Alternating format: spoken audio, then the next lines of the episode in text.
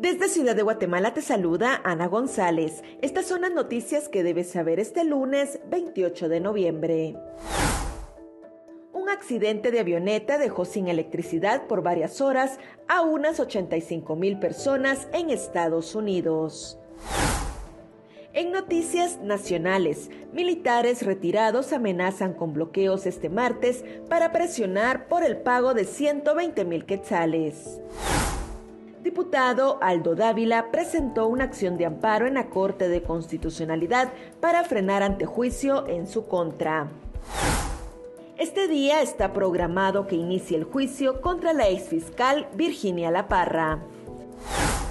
En nuestra sección deportiva te contamos todos los detalles del Mundial y toda la información de los bazares navideños en nuestra sección de República Vive.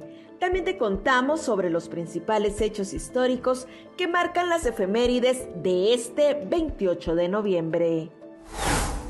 Eso es todo por hoy. Para mayor información ingresa a república.gt y mantente informado sobre las noticias del día.